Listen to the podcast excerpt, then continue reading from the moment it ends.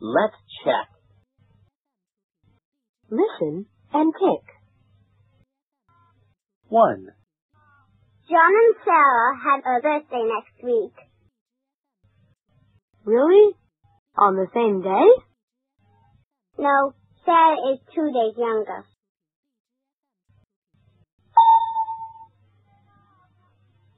Question. Who's older? 2. Zhang Peng, do you exercise? Yes, I exercise every day, but I'm heavier than before. That's strange. Do you eat too much candy? Question. Is Zhang Peng heavier or thinner now? 3. My hair is long. It covers my ears. Yes, it's quite long for a boy. Isn't your hair usually shorter?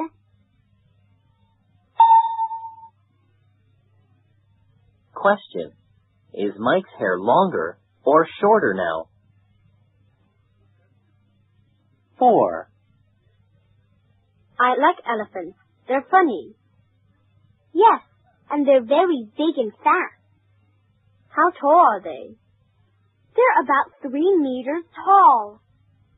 Wow, that's taller than the book.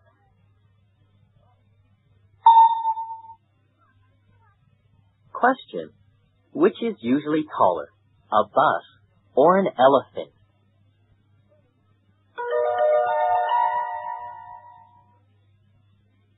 Listen again and write the answers to the questions. 1. John and Sarah had a birthday next week. Really? On the same day? No, Sarah is two days younger.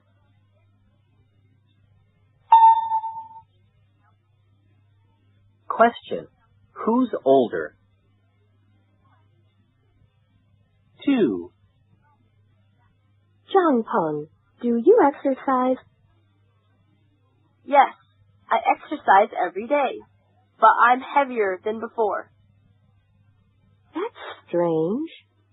Do you eat too much candy?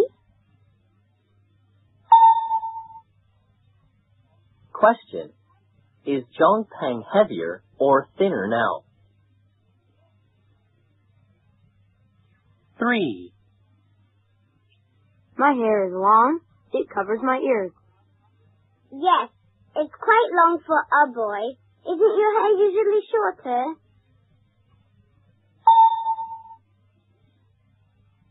Question. Is Mike's hair longer or shorter now? 4. I like elephants. They're funny.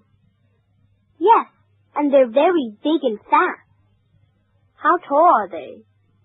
They're about three meters tall.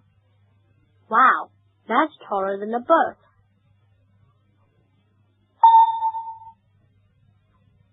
Question. Which is usually taller, a bus or an elephant?